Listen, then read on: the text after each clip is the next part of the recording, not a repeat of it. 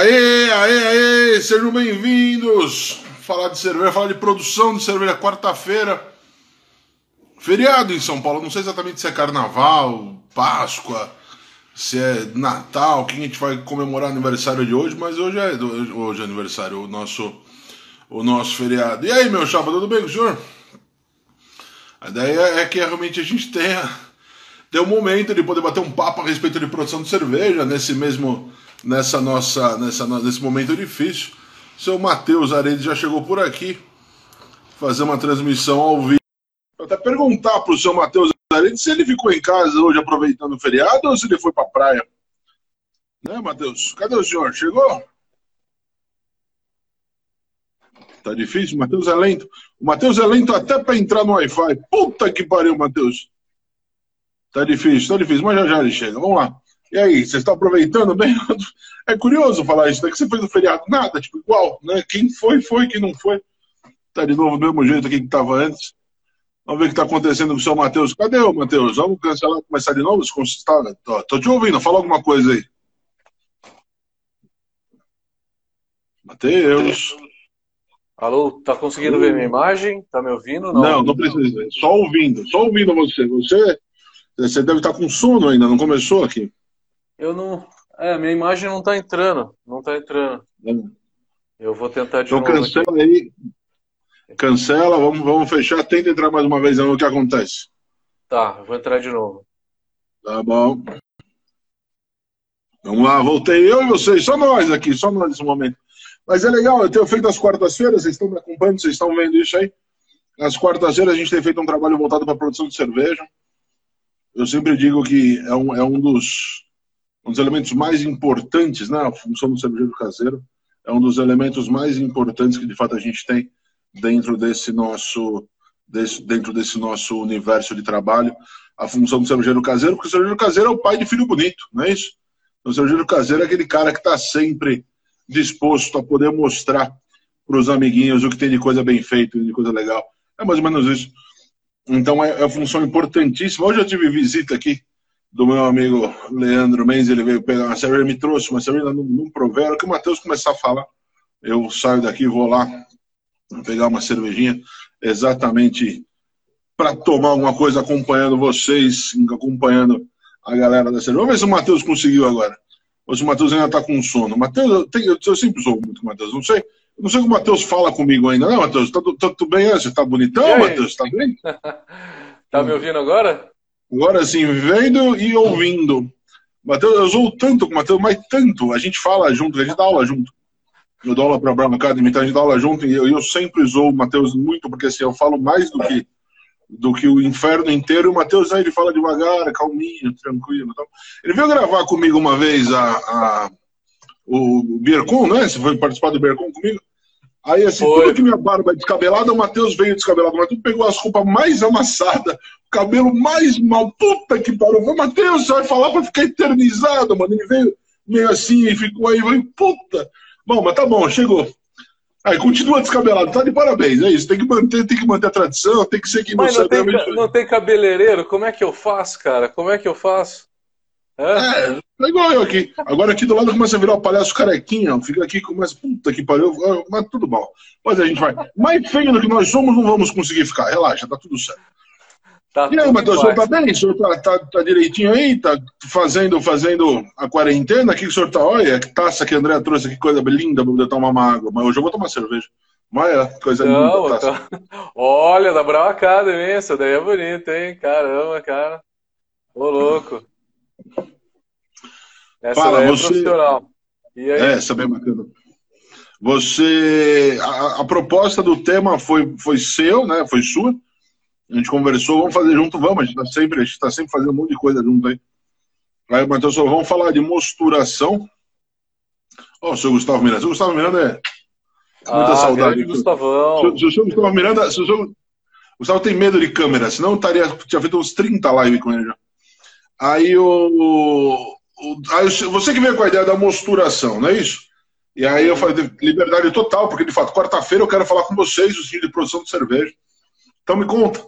Me fala aí primeiro a importância da mosturação, depois a gente vai entrar em detalhes técnicos sobre cada coisa dali para frente. Tá legal. O que vocês tiverem de pergunta também vão fazendo, galera. É, completamente aberto aí. É, bom, a ideia da mosturação também é para prestigiar um pouco também a série que a gente está no ar. E hoje é quarta-feira, hoje é dia de série de mosturação. Na minha viagem eh, que eu fiz no começo do ano, graças a Deus consegui fazer uma viagem no começo do ano. É, fui para a Indonésia fui para Filipinas. Cheguei no momento do lockdown, na, no dia em que Manila estava com lockdown ali acontecendo. É, consegui chegar aqui, graças a Deus. É, e aí gravei na, nas Filipinas uma série de mosturação de 16 episódios e de lupulagem de 16 episódios, né? Então, para também falar um pouquinho do que, que a gente vem falando na série de mosturação, né? Para fazer um link com, com tudo isso que a gente vem é, que a gente vem falando, eu acho que é um tema muito bacana. Por que, que eu escolhi mosturação? É um tema muito bacana porque e difícil também ao mesmo tempo e que tem muita muita informação divergente. Informação divergente no ponto de faço parada de beta-glucano, não faço, posso arriar o malte numa temperatura mais alta. Na hora que eu falo isso, todo mundo fica de cabelo de pé. Mas como assim arriar o malte numa temperatura bem mais alta? Pô, você pode arriar o malte a 62, não tem problema nenhum. É, pode fazer isso tranquilamente. É, e aí todo mundo fica pensando, pô, como assim, né? Por quê? Aí eu explico de modificação do malte. Os maltes novos eles têm uma qualidade já superior. A gente pode arriar é, o malte já numa temperatura um pouquinho mais alta. Gustavo Miranda que está aqui também não me deixa mentir, né? É, então, a gente pode realmente fazer, trabalhar com esse malte numa temperatura um pouco mais alta. É, e aí, com isso, a gente é, tira alguns mitos. Tem a parada proteica também, que é um mito, né? A parada proteica em cerveja de trigo e, é né? e belga. É, acaba... Isso é da época do Gustavo Miranda. Isso, isso é velho. Isso não, não tem mais. Mas me fala, esse conteúdo está onde, Matheus? Para a galera que está vendo agora, descobrindo agora, onde está esse conteúdo todo? Esse conteúdo a gente sobe toda quarta-feira nas redes sociais. A gente expandiu as nossas redes. A gente está na no Instagram da Brau, que vocês estão vendo por aí. A gente está também na no Facebook, meu pessoal, Matheus, no Facebook da Brau. Estamos no YouTube e a gente lançou podcast também. E nesses podcasts a gente está no SoundCloud e estamos no Spotify. Que beleza. Você que vai ver esse vídeo, se já perdeu uma parte quer ver de novo, independente do que a gente está falando aqui, de como o Matheus for subir, todas as lives que eu fiz no meu perfil e no perfil da Cervejoteca estão disponíveis, nem todas disponíveis, estarão em breve no, no nossa, nossa página no YouTube em Confraria do RR. E chegando lá, não se esquece daquele joinha de se inscrever e por aí vai. Ah, muito bem. Então começa do começo. Fala da, da, da mosturação. Começa do começo. Bom, acho que uma coisa interessante para a gente falar é que nem eu comecei a falar é que a gente não precisa começar a fazer a fazer cerveja com rampas lá embaixo, né? É, eu aprendi na Alemanha, né? Inclusive os alemães que são um pouco quadrados nesse sentido, eles até aceitam muito bem e é, começar a fazer o machine numa temperatura um pouco mais alta. Então, e fazendo esse machine numa temperatura um pouco mais alta, você economiza um tempo, né? Deixa de fazer é, outras rampas de temperatura como 45 e de 50 graus. Por quê? Antigamente, é, os maltes eles tinham uma quantidade de beta-glucano é, maior do que se tem hoje, né? Estou falando de 40 anos atrás, então se a gente pega a gente dessa época, é, você vê que a qualidade dos maltes naquela época era um pouco inferior, né? E tinha beta-glucano uma, uma, quantidade maior. É, não sei se é da época do Gustavo, se ele tiver alguma coisa a comentar. É, eu acho que ele tem muita coisa para falar aí, além de mim, né? Que os maltes mais antigos, você tinha uma qualidade um pouquinho inferior e com isso é, você acabava tendo que fazer ali 45 graus para quebrar beta-glucano, fazia a parada proteica para quebrar proteína em aminoácido, aminoácido para ajudar com que a levedura fermente de uma forma mais saudável, né? Coisa que hoje a gente não precisa tanto, coisa que hoje é, a gente já tem maltes bem modificados. Isso quer dizer, temos já é, maltes com teor de beta-glucano bem mais baixo, não preciso fazer. Só preciso fazer se eu estiver usando cereal não malteado. Que tipo de cereal não malteado? Trigo e aveia não entra nessa história. O trigo e aveia são cereais que não têm casca. É, que não tem casca. Então eu não preciso fazer a parada de beta-glucano. É, que o beta-glucano está na casca. O Gustavo falou aqui de decocção. Então, né, é uma é, é uma ideia. A, a, decocção, todo mundo fazia decocção né, nessa época. É, então, Gustavo, fazer a decocção para poder tem duas coisas que o dia que for presidente do mundo eu vou proibir: decocção e melanoidina. As duas pelo mesmo efeito prático. São as duas que eu mais detesto na cerveja, aquele caramelo rançoso. Eu odeio melanoidina. Eu sempre, cara, jamais, jamais usei, jamais vou usar, detesto. E seja com decocção, para mim, puta que pariu, tem que ser negócio. Não, não precisa. Não precisa, né? Não precisa. Não, não, não. A, melanoidina é aquele negócio que ama ou odeia, né? Odeio. Pronto. Eu vou, ser, eu vou ser presidente do mundo para poder proibir essa merda. Fica chegando.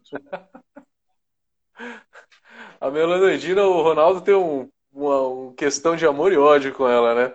A Não, é puro ódio. É puro ódio. Não tem nada de amor. Nunca teve. Deus me livre. Mas ela tem uma função, né? A melanoidina ela tem uma pequena função. Ela tem um aroma de malte mais intenso do que o caramelo, né? que o ser humano sente sente com mais facilidade melanoidino do que sente o caramelo. E aí, para alguma cerveja belga ou inglesa que você quer dar um pouco de aroma de malte, você pode usar uhum. algum malte que tenha melanoidina.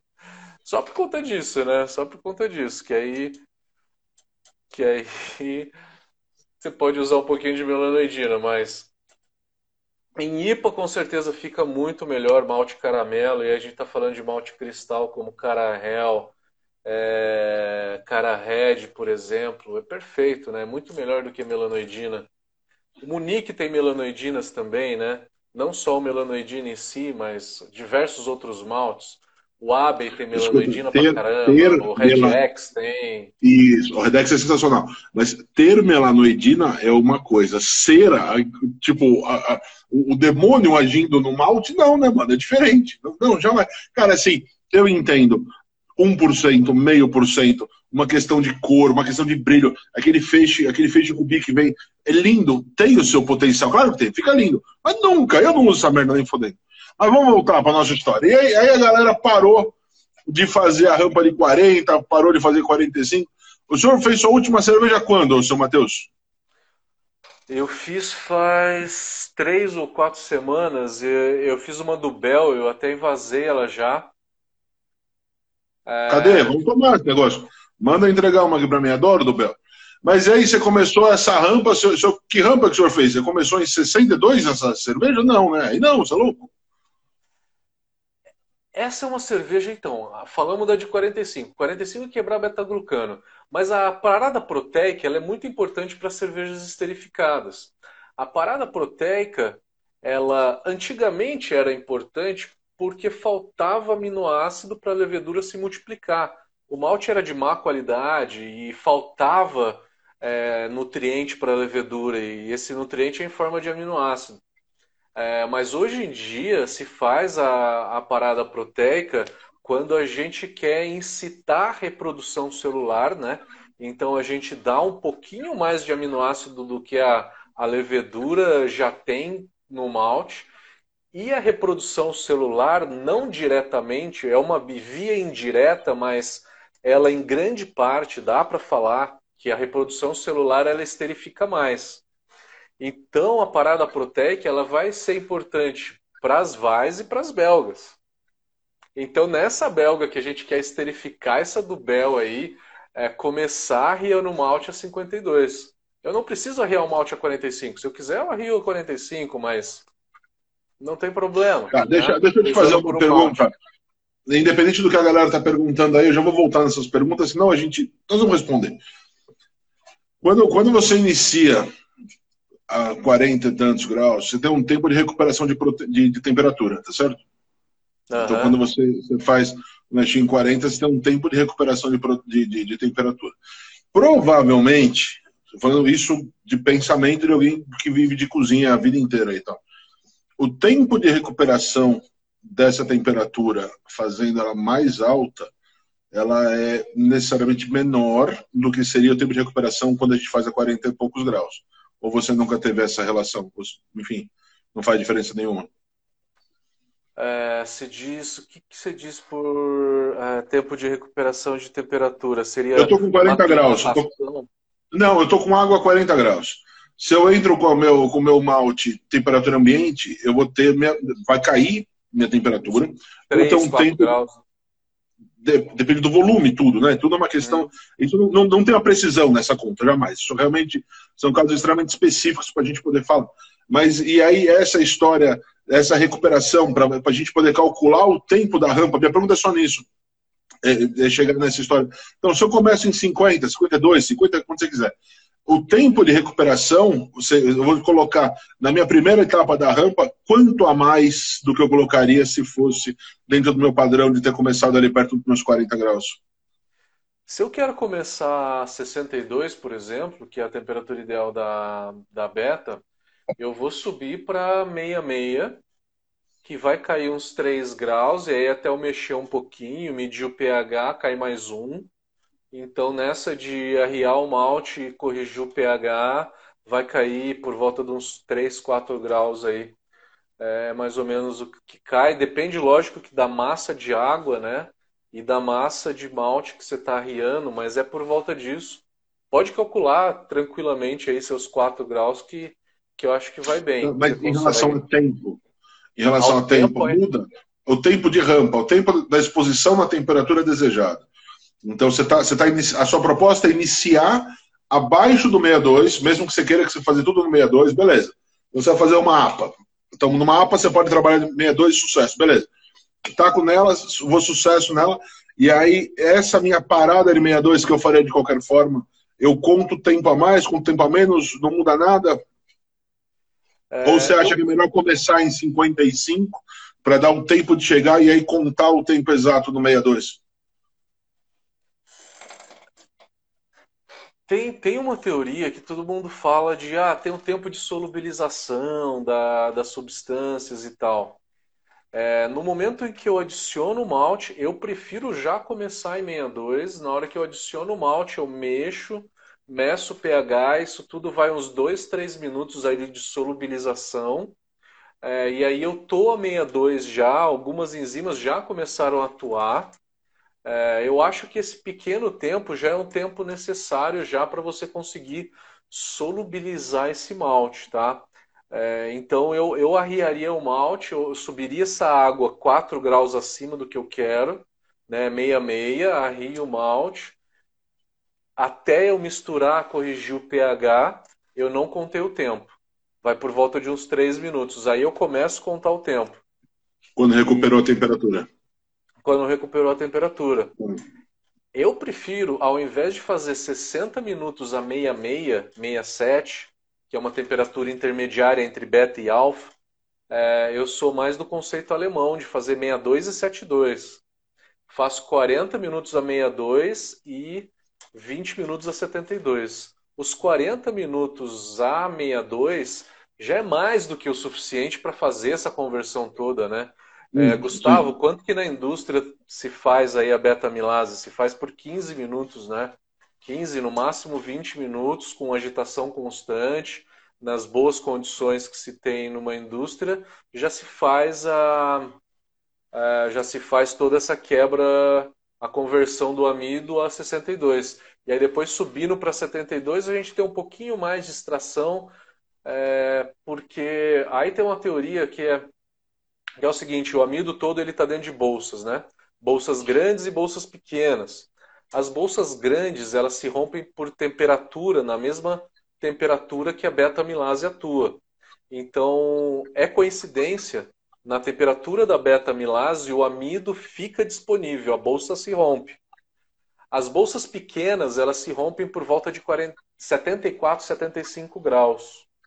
E aí fazer uh, a parada a 72 graus vai quebrar um pouco dessas bolsas e vai converter um pouco é, desse amido que você libera das bolsinhas pequenas, é uma quantidade pequena é, de amido que você consegue só converter se você fizer a parada da alfa-amilase. Se eu passar direto, o que, que vai acontecer? Eu vou perder esse amido? Não. Eu vou liberar o amido, porque eu vou passar de 67, por exemplo, né? está fazendo uma rampa única, 67, 68. Você subiu direto para 78 no mesh out. A 78 você rompe essas bolsas pequenininhas também. Só que a diferença é que você não fez a alfa-milase atuar para transformar esse amido em destrina. Então você não aproveita, aproveita muito menos. Aproveita menos, aproveita menos. E aí, e aí o amido ele fica na forma de amido mesmo dentro da cerveja o rendimento em geral ele é praticamente o mesmo, mas é melhor ter destrina do que ter amido na cerveja. O Gustavo aqui está complementando. Valeu, Gustavo, por qualquer qualquer dica. A gente tem que sempre. O senhor está lendo? Então leia aí. Eu ouvir, ouvir nossos professores. Gustavo está falando, nas grandes, como o malte é bem modificado, só fazem em torno de 70 conforme análise do poder diastático do malte. Olha só, galera, então hoje não se faz mais nada a 45, 50 graus. Economia de tempo, né? E faz em torno de 70 graus, que é para fazer a conversão toda, e aí sobe para meshout e, e bora. Olha só. Então é uma abordagem mais agressiva ainda, né? tem que se economizar mais tempo ainda. Quanto tempo é, é por volta de 70, Gustavo? Eu já ouvi isso também, é por volta de uns 20, 30 minutos, né? 20, 30 minutos ali em torno de 70 até zerar todo o amido e aí sobe para mesh out. Você tem essa informação, Gustavão?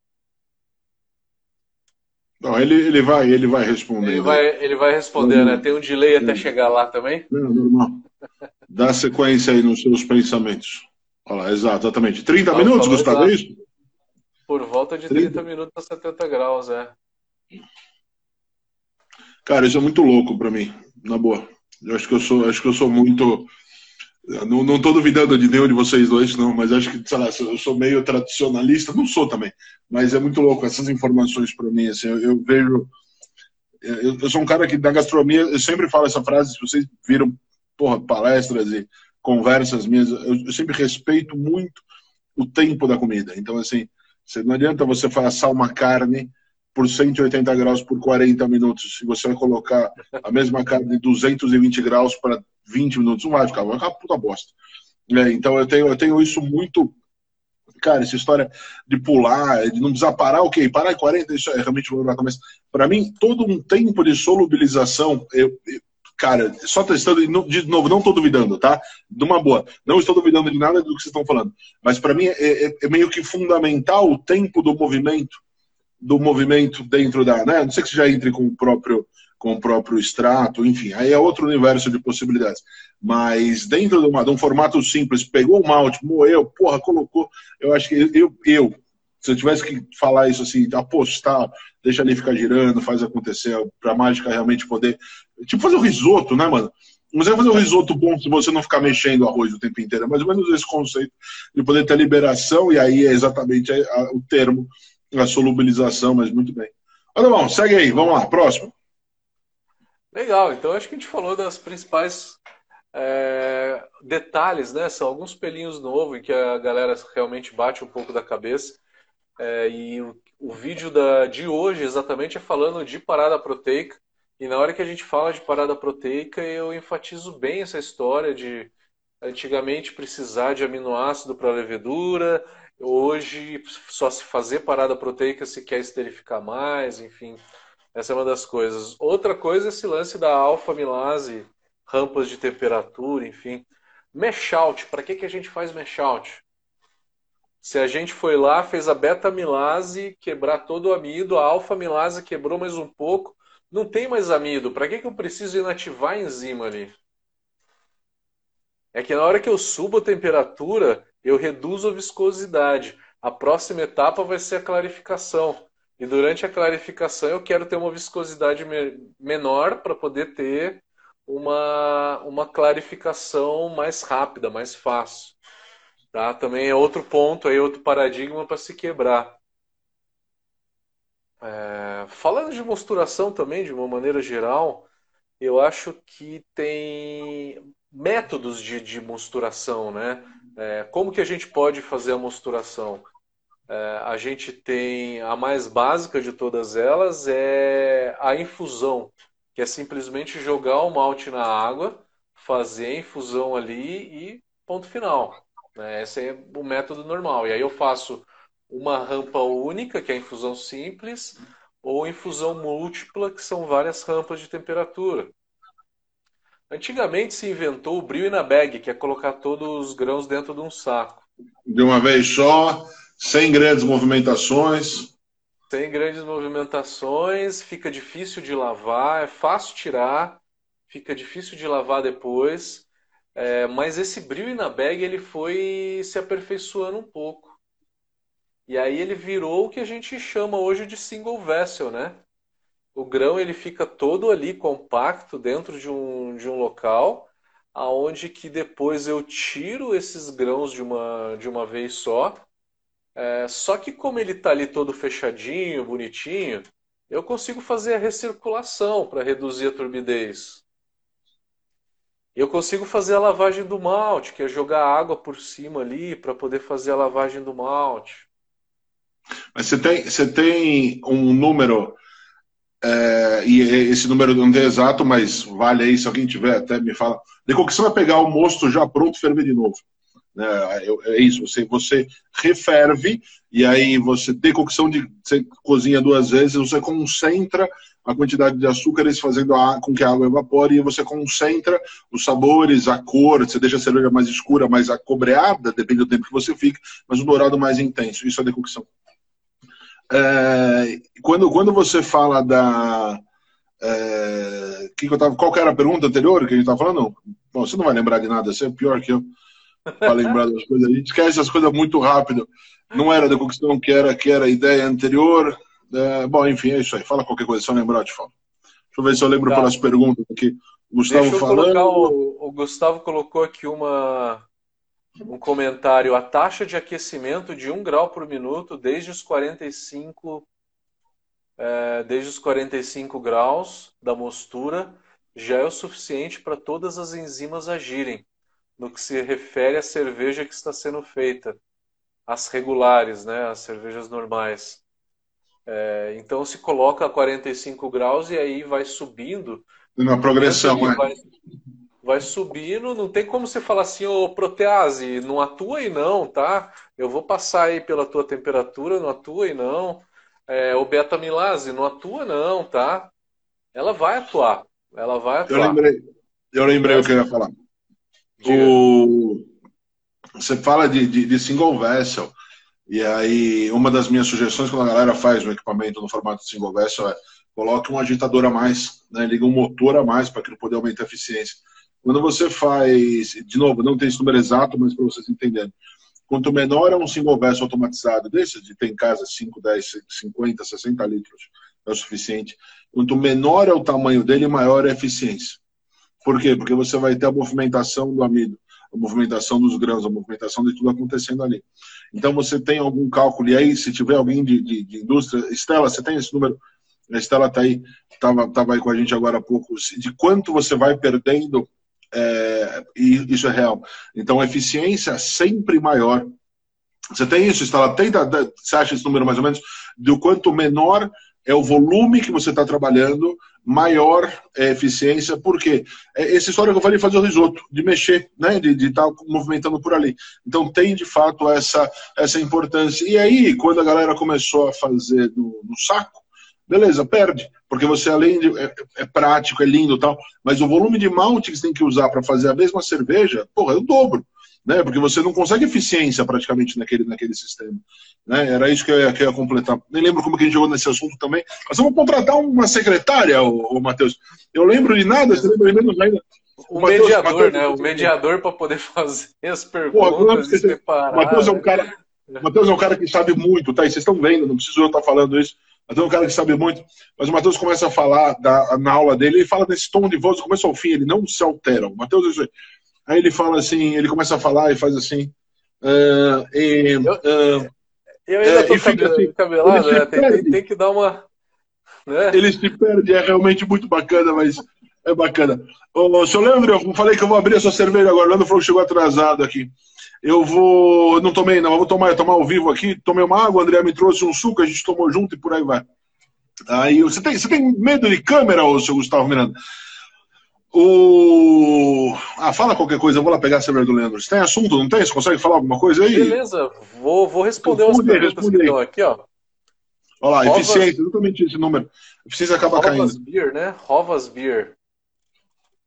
É, Rovas Beer perguntando alguma tabela para sugestões de rampa de mosturação de acordo com o estilo. É, Rovas Beer, não sei seu nome, vai ficar como Rovas Beer mesmo. O que eu costumo é, pensar nas minhas rampas de temperatura é o seguinte: toda cerveja eu faço 62, 72 e mash out a 78. Toda cerveja, toda cerveja. Então, obrigatório, eu tenho três rampas: 62, e aí eu faço 40 minutos, que é um tempo a mais, que em casa eu, não, eu nem meço iodo. É um tempo que em 15 minutos converteria todo o iodo. O Rovas é o Anderson. Valeu, Anderson. É, então, 40 minutos a 62 é mais do que o suficiente, vai converter tudo isso daí. Se você ficar entre 60, 64, 65, temperatura oscilando, vai funcionar, tá? É, porque tem aí o cálculo, um a mais aí, que é o efeito cagada do cervejeiro caseiro, né? Aí eu subo para 72, 20 minutos, o que 10 funcionaria, então também incluindo um efeito cagada aí. Subo para 78, 5 minutos. Três rampas básicas. E aí, Anderson, é... aí você tem que se perguntar o seguinte: se você vai fazer as rampas opcionais também. As opcionais são 43 graus, que é para dar mais aroma de cravo numa vaz, Funciona para belga também, tá? Acentua o fenólico na belga. E aí você faz 15 minutos a 43. Isso é você que vai dizer. Eu estou fazendo uma cerveja que eu quero fenólico. É, eu quero aumentar o fenólico nela. Você vai fazer 43 graus. 45 graus é para quebrar beta-glucano. Se eu estou usando 100% malte, esquece. Só se você estiver utilizando algum cereal não malteado que não é aveia e nem trigo porque não tem, não tem casca. Estou falando de cevada, tá? Cevada não malteada. Aí você faz 45 graus. 52 graus, se você está usando é, algum seriado não malteado, aí a finalidade é gerar aminoácido para a levedura. Ou, se você está usando puro malte, você faz a parada proteica para esterificar mais a sua belga e a sua vais, tá? É, Anderson, entendeu então? Você tem três rampas. Eu penso as minhas rampas dessa forma: três rampas, é, três, três rampas, a três paradas, três, três paradas três... obrigatórias e três e três opcionais. E aí é, o Gustavo está complementando aqui para o malte de trigo, especialmente a 45. É, a lance da protease, essa história mesmo, isso a galera meio que já caiu em desuso de uma forma geral, mas de fato tem quem, tem quem ainda mantenha esse padrão por aí, de fato isso a, a galera acaba, a, acaba voltando sempre. É, existe alguma questão referente à espuma? É, se você for, se você pular, e aí, de novo, não estou duvidando, só estou falando o que eu faria.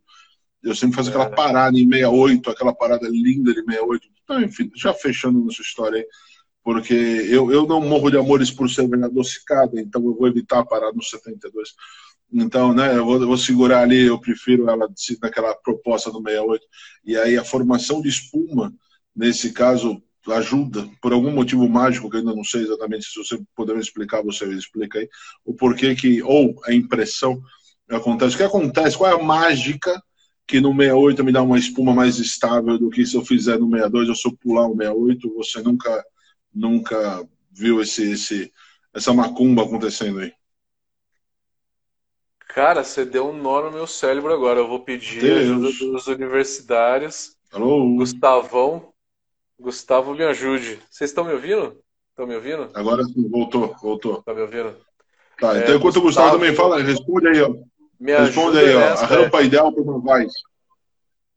A rampa ideal para uma Vaz. O Eduardo está perguntando. Eduardo, então se você quer aroma de cravo, você faz a 43 graus. Se você quer deixar ela mais esterificada, você faz 45.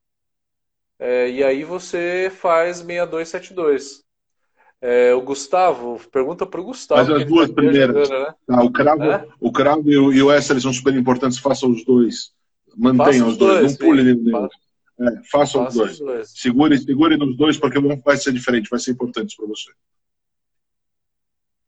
O Gustavo está falando que a espuma é em função das proteínas. É, eu também desconheço a história da, da rampa, né? É, na minha opinião, eu acho que se a gente pular a protease, a parada proteica, e já riar o malte numa temperatura mais alta, a gente pode ter uma espuma melhor. Porque a gente não fez a protease atuar e quebrar e quebrar a proteína em aminoácido. Daí a gente preserva um pouco mais as proteínas. Né? Gustavão, isso aí. Legal, não, bacana, muito bom. Show de bola. É, o Gustavo, você falou da, né, parada, da parada de 45 graus numa cerveja de trigo. É para fazer, é para gerar ácido ferúlico, né? É para gerar ácido ferúlico, né? É quando, quando, a galera, quando a galera trabalha com, é, com uma relação de pH, vê, fala alguma coisa nesse sentido do, do pH inicial, então a gente pode falar a respeito de, de sour mash, kettle sour, o que você quiser. Nesse sentido, escolhe alguma delas e conta mais ou menos o que faria diferente no todo o processo de mistura com o início já com uma base mais ácida. Ou faria tudo igual? É... De 62 também. Falando em pH, só voltando um pouco, fazendo um parênteses, é, tem, muita, tem muita cerveja que a gente consegue fazer sem correção de pH. Porque beta e alfa milase funciona bem pH de 5.5, 5.7. E se usando uma água neutra, a maioria das, das mosturas vão estar com, com esse pH. Agora, se você não corrigir o pH, tem uma água neutra e foi fazer uma Russian, você arriou o malte todo ali, o pH cai para 4,7 lá embaixo. Daí você não tem nenhuma enzima atuando. Eu acho, só fazendo um parênteses da tua pergunta, é, falando de pH, é a única cerveja que a gente não consegue fazer sem a correção de pH. Sem a correção de pH. É, mas aí, voltando na tua pergunta, falar um pouquinho do pH da, eu acho importante corrigir o pH da, da mostura, porque o pH é um pouco mais baixo, se eu fizer a fervura com pH um pouco mais baixo, a, a cerveja não tem tan, tanta caramelização, né? Não tem tanta reação de Maillard que você tanto gosta para gerar a melanoidina durante a fervura. A cerveja fica mais. Eu gosto do lugar certo, reação de mar. Os dois maiores presentes que Deus nos deu na gastronomia. O primeiro é o bacon. Ninguém discute isso. O bacon é vida. Acabou. Bacon é o maior presente que Deus nos deu. O segundo maior presente que Deus nos deu é a reação de Maillard. Sem dúvida nenhuma. Na comida, não na cerveja. Na comida, na comida, exatamente. E para gente reduzir a reação de Maillard na fervura, é deixando o pH por volta de 5,2 na fervura. E aí se fermenta essa cerveja e ela vai cair para o pH de 4.3. Que essa acidez ainda não dá a sensação de azedo, tá? Mas ela dá uma refrescância na cerveja com esse pH, né? Com pH nessa faixa. É, falando de kettle sour, a maneira mais fácil de fazer, né, uma sour é, que nem os brasileiros fazem hoje de fruta, né? Tirando o Brettanomyces, que é um negócio encardido demais para trabalhar, né? É, o Kettle Sour, você vai lá, faz a fervura por 10 minutos só para esterilizar. Com ácido lático, você tem que baixar um pouco desse pH para 4,5. Baixa para 4,5. E aí você ainda está na panela de fervura, né? Desligou a fervura, corrigiu o pH, está caindo a temperatura. Na hora que chegar aí por volta de 35, 37 graus ali, até uns 40, bota o lactobacillus. Pode ser Yakult mesmo. Um Yakult para cada 25 litros daquele potinho. É a dosagem, tá? Vai no Yakult que não tem problema nenhum. Aí você vai no dia seguinte, 16, 18 horas depois, médio pH tem que ter caído para 3,6. Que é o que geralmente vai. Tá ainda na panela de fervura fechada, tá, gente? Fechada. Se você não fechar, vai cair outros contaminantes ali que pode dar até butírico, tá? Já vi casos de dar butírico. E aí você ferve, joga o lúpulo, ferve por 60 minutos, joga o lúpulo, matou o lactobacillus, bota a Saccharomyces, uma Saccharomyces neutra, manda pro fermentador para fazer a nossa sour e aí joga um extratinho de fruta lá, né? E aí fica uma sour daquelas, né? Oh, curiosamente, a Estela falou da, da, da, contar os dois assuntos, inclusive da própria kombucha. A Estela é uma das pessoas que coisa que mais manja o negócio de kombucha, tem até, se vocês quiserem olhar, já está publicada essa lá no, no, no, Confraria do RR, vai lá no YouTube, dá uma olhada, já está lá. E aí, e uma dessas, dessas histórias a gente contou nesse vídeo, inclusive, a gente fez uma sala junto e, porra, não tinha, não chegou o, o lactobacillus na cidade, ah, por telefone, foi antes dessa onda de saúde. Ô, ô, Manolo, procura aí que você achar. Foi atrás das tiazinhas de Yakut, as tiazinhas no carrinho do Yakut. Compramos todo o Yakut da cidade. E aí fizemos, ficou boa pra caramba a cerveja. Nunca mais uma cerveja tão boa na vida, né, Manolo? Fala aí. Foi sensacional. É, fala aí, fala as rampas e temperaturas e tempos. Cara, aí cada caso é um caso, Eduardo. Assim, você não tem uma regra de bolo tão feita assim, sabe? A gente tem algumas questões que fazem uma diferença gigante entre todos os elementos da cerveja. Uma delas é exatamente essa. O quanto, o que, que você quer da sua cerveja? Você não pode querer a mesma coisa quando você faz uma Session IPA, uma APA, uma Pilsner, querer uma coisa que você quer com uma Imperial Stout, não é igual. Então, a, a, receita de bolo não é tão assim, ah, usa um mais um, vai ser sempre dois. Não, são coisas distintas. Então, cada caso a gente tem que ter um cuidado maior no que a gente está fazendo. Então, assim, há uma preocupação para Vaz, o tempo, tempo de, de, de Vaz. O, Para uma Vaz? Para uma Vaz, é. é. cara, eu faria 15 minutos a 43, 15 minutos a 52, que são as duas rampas opcionais aí, né? Eu querendo cravo e querendo banana, né? É, subiria para 62 por 40 minutos 72 graus por 20 minutos e mesh out a 78 eu faria por aí 5 minutos, tá?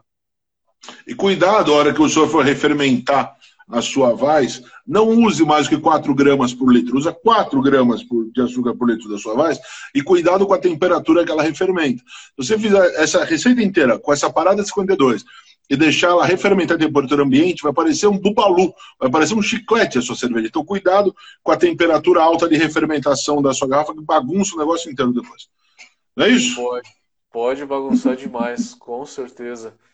E aí, nessa história, acaba acaba espumando demais da gush, né? O mais importante é deixa a cerveja atenuar, deixa a cerveja atenuar, comer todos os açúcares ali. A WB06 é a levedura mais atenuante de todas as leveduras. Ela come 100% da maltotriose, ela zera a maltotriose. Então, com isso, a cerveja fica estável. Se você deixar atenuar, né, se você atenuar bem essa cerveja, essa cerveja vai ficar estável, sem precisar de pasteurização para estabilizar tanto ela. É por isso que Vais não se, nem se pasteuriza, né? Ela já é estável. Né? Eu já não tenho mais muito açúcar ali. Né? Zerou a maltotriose, a levedura não come destrina, né? Então, e aí fazer um prime, eu aconselho, eu sou da opinião do Ronaldo também, 4, no máximo 5 gramas por litro, que é para formar dois, três dedos de colarinho no copo, que é o suficiente, né? Para ter um pouquinho de padrão, né? E a ideia é assim, ó, tanto faz se é para fazer uma barley wine ou se é para fazer uma Weizen, que você quer uma espuma maior, um volume de, de maior. O que acontece é esperar o tempo certo. Então, todo mundo vai chegar no seu tempo. Se você quiser acelerar o seu processo, não vai dar certo. Você vai ter uma festa para o final de semana, você coloca 7, 8 graus, 8 gramas, coloca, ela vai explodir a hora que você for tomar, não vai ficar bom. Então, assim, entenda os tempos, respeite, respeite os tempos, e 4 gramas, gente, é o ideal, é só não ter pressa. Eu vou, o senhor fala alguma coisa, eu vou mostrar.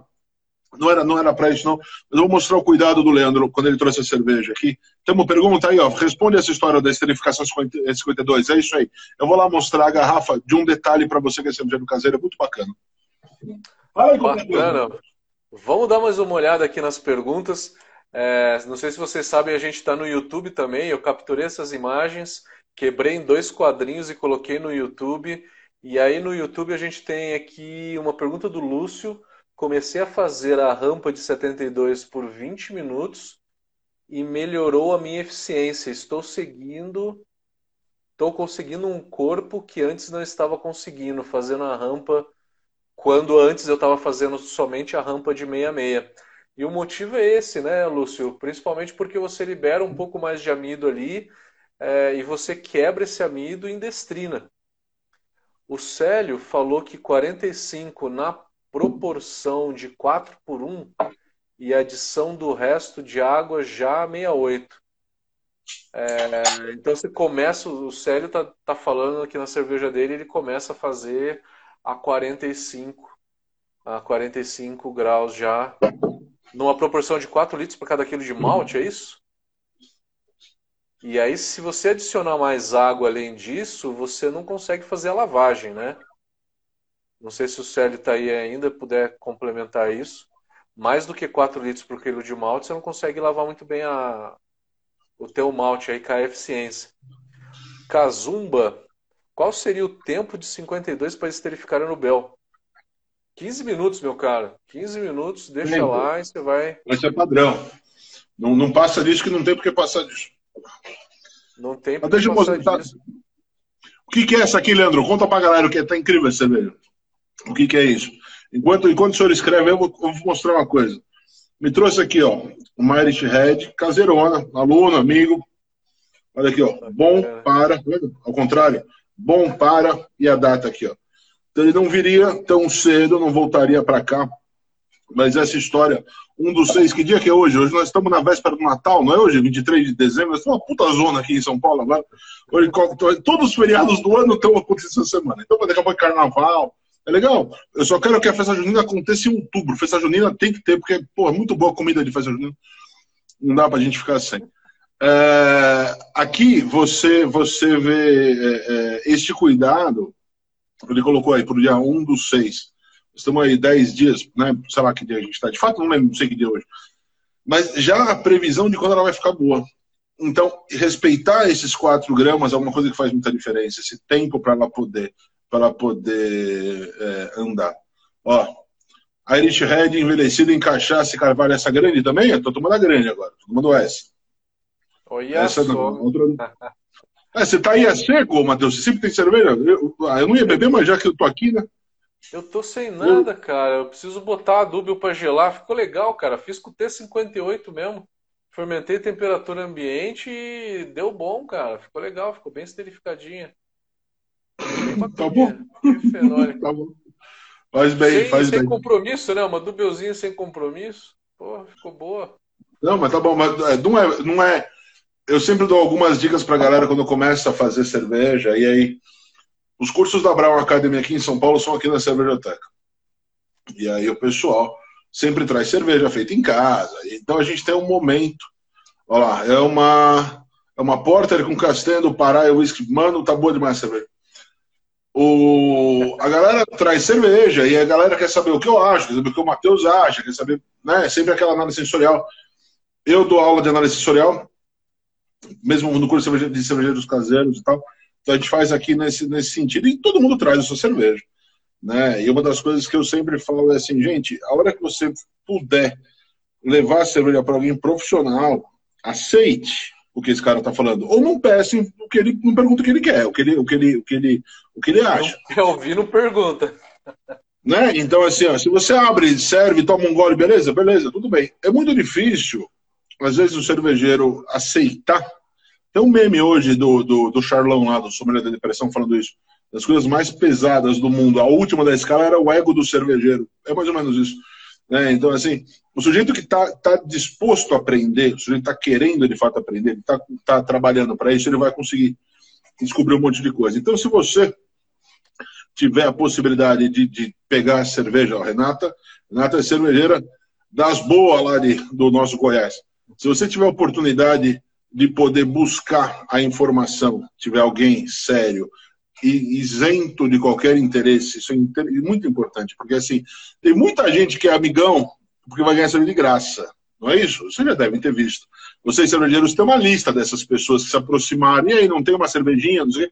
Então, se você tiver que pegar alguém profissional, alguém que vive de cerveja, alguém que trabalha com isso, alguém, tipo, não vou ganhar nada elogiando ou, ou, ou, perder nada falando mal da cerveja, é mais ou menos isso, como, como esse caso que o Leandro traz. Aceite, aceite. E aí, eu sempre conto uma história do lançamento da Nikita. A Nikita, minha cerveja mais premiada que tem aí, pô, né, de monte. E aí, o dia que a cerveja chegou, eu falei para eles, no dia do lançamento, eu falei assim, gente, não tá boa. E tava boa pra caralho. De fato, eu falei muito de palavrão em cima disso. A festa para começar, o lançamento começando, eu falei, vocês podem sentar, nós vamos corrigir isso, isso, isso. E comecei a editar e falar e falar. E tava incrível a cerveja, tá? Só tinha que melhorar era minha filha. E se eu não tivesse tido uma atitude como essa de aceitar que eu tinha que melhorar, a gente nunca teria ganho todos os prêmios que acabou ganhando. Então aceite que a cerveja tem que evoluir. Cervejeiro caseiro é pai de filho bonito, eu sempre digo isso, isso é fundamental para o meio cervejeiro. O cervejeiro caseiro é aquele cara que vai chegar, que vai chegar e vai mostrar a cerveja. Olha, olha a coloração, olha o efeito da cerveja na luz aqui, na luz de fundo, olha que beleza que ela fica. Né? Então o cara vai virar e falar assim: vai pegar uma cerveja dessa, vai poder mostrar para o amiguinho do trabalho, vai poder mostrar para o cunhado, vai poder mostrar para alguém que não faz ideia desse nosso universo, alguém que está ali do lado de fora falando a respeito de loira, morena ou ruiva. A gente sabe que o mundo começa dessa forma, depois o cara descobre esse tipo de, de monte de outras coisas. Então, se tiver oportunidade de levar a cerveja para uma análise profissional, faça e aceite as respostas. Aceite.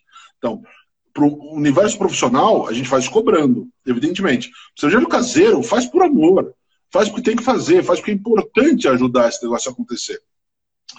E se você não tiver a oportunidade de conhecer alguém idôneo fora do rolê para poder oferecer uma brincadeira como essa, participe de concurso. Nós, nós fazemos todos os anos aqui também o concurso da Brown Academy. Então, o concurso é feito aqui, a gente convida um monte de gente bacana, organiza e tal. Eu não julgo no meio do caminho, exatamente porque eu recebo as amostras, então, para manter tudo, tudo isento, eu não vou julgar. Julgo a final, enfim, fico junto ali e tal, mas também não quero saber quais são as amostras que chegaram, como vai chegar. A gente sempre faz, aí sendo bagunçado, né? Enfim. Mas é uma puta oportunidade para todos vocês, todos vocês, absolutamente, que querem fazer uma cerveja melhor, poder enviar para um concurso não esperando que você possa ter uma, uma um, um, ganhar um prêmio, ganhar um, sei lá, qualquer coisa, um abraço do Matheus. Não é para isso. A ideia disso aqui é que você possa realmente ter uma avaliação feita por alguém que não tem vantagem ou prejuízo nenhum em fazer isso para você. Então aceite, faça, e é legal para caramba. Outra dica que eu sempre dou para alguém que está começando a fazer cerveja, ou já há algum tempo fazendo cerveja, é tenha na cabeça o que você quer conheça outras referências do mercado, outras referências profissionais de, de cerveja, daquilo que você gostaria de fazer. E trabalhe até chegar nessa resposta.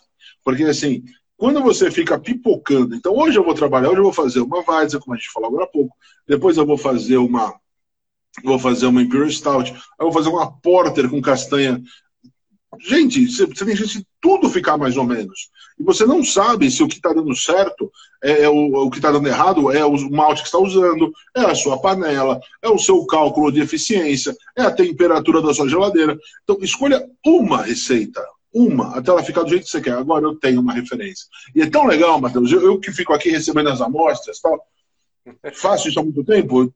Eu, julgo, julgo ser. Acho que eu julguei um concurso em 2010, eu acho. Imagina, né? Quanta coisa já apareceu. E é muito curioso que o cara entra aqui e fala assim, ó. O que, que você tem aí do estilo X? Aí eu ofereço, né? O estilo X. Aí o cara toma, ele fala assim: Ah, então tá no papo, a minha tá muito melhor. Porra, mano, que legal. né? Então, é isso, isso. O legal da brincadeira é isso. Você gostar, mas aceitar que a gente pode sempre melhorar. E aí você consegue ter outra puta dica de fazer uma, uma coisa sequencial é poder pegar as suas cervejas e comparar as suas amostras. Coisa que cervejeiro às vezes faz muito, às vezes faz muito pouco, é o registro do que está acontecendo. Ó, tantos graus tal dia coloquei, tantos graus tal dia baixei. Isso é muito importante. Porque aí você vai saber reproduzir o que você fez que deu certo ou não fazer o que deu errado. Quantas vezes você faz uma cerveja? A primeira cerveja ficar boa é sorte. Acredite. Não importa o quanto você viu o YouTube antes. A primeira cerveja boa é sorte. A segunda boa, você vai. Beleza, agora começa a ficar legal. Agora você começa a entender que a coisa vai evoluindo. Então, se as primeiras cervejas não estiverem boas, gente, tanto faz. Tanto faz. É por isso que é bom fazer pouco. É por isso que é bom começar fazendo uma, um, umas panelas pequenas. Porque aí você vai pegar o negócio e vai falar assim, porra, não tá, não tá exatamente boa. Vai tomar. Porque a gente toma, não é isso? Tem álcool, foi a gente que fez, a gente toma, a gente sempre vai tomar. Mas assim, de falar assim, né, não tem como. Mas você vai poder, de fato, entender que é legal poder fazer isso numa escala crescente, numa dificuldade crescente. Então, assim, de começo, pegou as dicas de mostura, entendeu o que o Matheus falou e, porra, eu vou testar esse tipo de loucura daqui. Vou, vou, vou testar desse jeito. Se não der certo, eu vim aqui te xingar pessoalmente, seu filho da puta. Mas vai dar certo, porque o cara, o cara é estudioso, bom pra caramba no que ele faz. Realmente a gente dá aula junto, faz esse tempo todo, então realmente confio no trabalho do Matheus, acredito em tudo que ele falou. Só preciso testar agora, mas acredito em tudo que ele me falou. E aí, uma das coisas bastante importantes dessa, dessa, dessa brincadeira é que uma vez testado, eu vou garantir que dali para frente vou fazer e tá tudo certo. Até da mesma forma que eu posso não fazer. Assim como até hoje tem gente que faz a parada de 40 graus. Tá? Até hoje tem que vai fazer uma história dessa. Então, assim, se, se funcionar e é do jeito que você quer, faça. Faça. Não sou eu falando, não é o Matheus falando, não é o tio da esquina falando, e por aí vai. Né? Cada qual vai ter a sua, vai ter a sua a, sua proposta, e dando certo, sorrindo, trazendo sorriso no rosto, gente. Deu sorriso, tá tudo certo. O resto vai. Mas nós temos minutinhos para acabar. Fala qualquer coisa aí que você fala devagar demais, demora para falar tchau.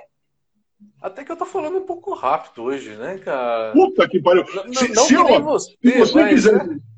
O que eu falei agora em seis minutos, se você falasse no seu ritmo, levava duas semanas. Fala qualquer coisa para acabar. Vamos passar. Não precisa de tanto. Coisa rápida, direta, direto ao ponto. O concurso que o Ronaldo falou da Brau Academy vai acontecer no segundo semestre. A gente não sabe se é em outubro ou novembro. Estamos pensando, vendo quando será que, que vão liberar a galera, porque a gente precisa de juiz, né? Se os juízes não vierem julgar, a gente não tem julgamento, pô. É, vamos, vamos analisar aí, vai ser por volta de outubro e novembro. Cancelamos do primeiro semestre, outubro e novembro. Vamos estar tá com todos os cursos presenciais da Brau Academy no segundo semestre. Inclusive em Goiânia, tem gente de Goiânia aí.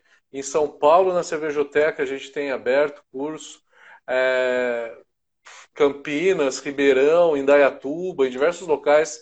E nessa quarentena cervejeira, a gente está com diversos cursos. Entra ali no site da Brau, tá? na, na parte de cursos. É... a gente está com diversos cursos online, tá? Ontem eu dei um curso de lúpulo, foi a primeira aula. Amanhã é água cervejeira dá um apoio para a gente aí, se inscreva no curso de água cervejeira, que é um curso que vocês vão aprender no Beersmith, inclusive a calcular a água de vocês. Vamos falar de bastante detalhe de pH de água, de pH da cerveja, pH de água de lavagem, por que, que se usa, por que, que se corrige o pH, enfim. Não só de pH, mas a gente tem curso de carbonatação, de Beersmith, de controle de qualidade, muitos cursos que a gente tem ali online, tá? É, quem tiver interesse, por favor, dá, um, dá uma olhada lá. Estamos com um negócio novo chamado Mentoria. Tem dois segundos, Matheus. Dois segundos, então é tchau. Ah! Tá acabando. Gente, olha só. Esse vídeo inteiro está disponível lá no YouTube em Confraria do RR. Vai lá, se inscreve, dá o joinha, não deixa de, de poder dar essa força, isso é super importante pra gente. É, o Matheus está aí com a gente falo por mim, falo por ele. Algumas respostas, algumas perguntas não foram respondidas. Então, entre em contato diretamente com a gente. A gente vai poder falar, vai poder ajudar. Não dá para realmente ter todo esse conteúdo que a gente tem ainda responder. Mas não fixe sem respostas. Fale com a gente. Matheus, meu querido, muito obrigado pelo, pelo aceite. Muito obrigado Valeu. pela companhia. Você aí também, muito obrigado pelo bom papo. Espero vê-los em breve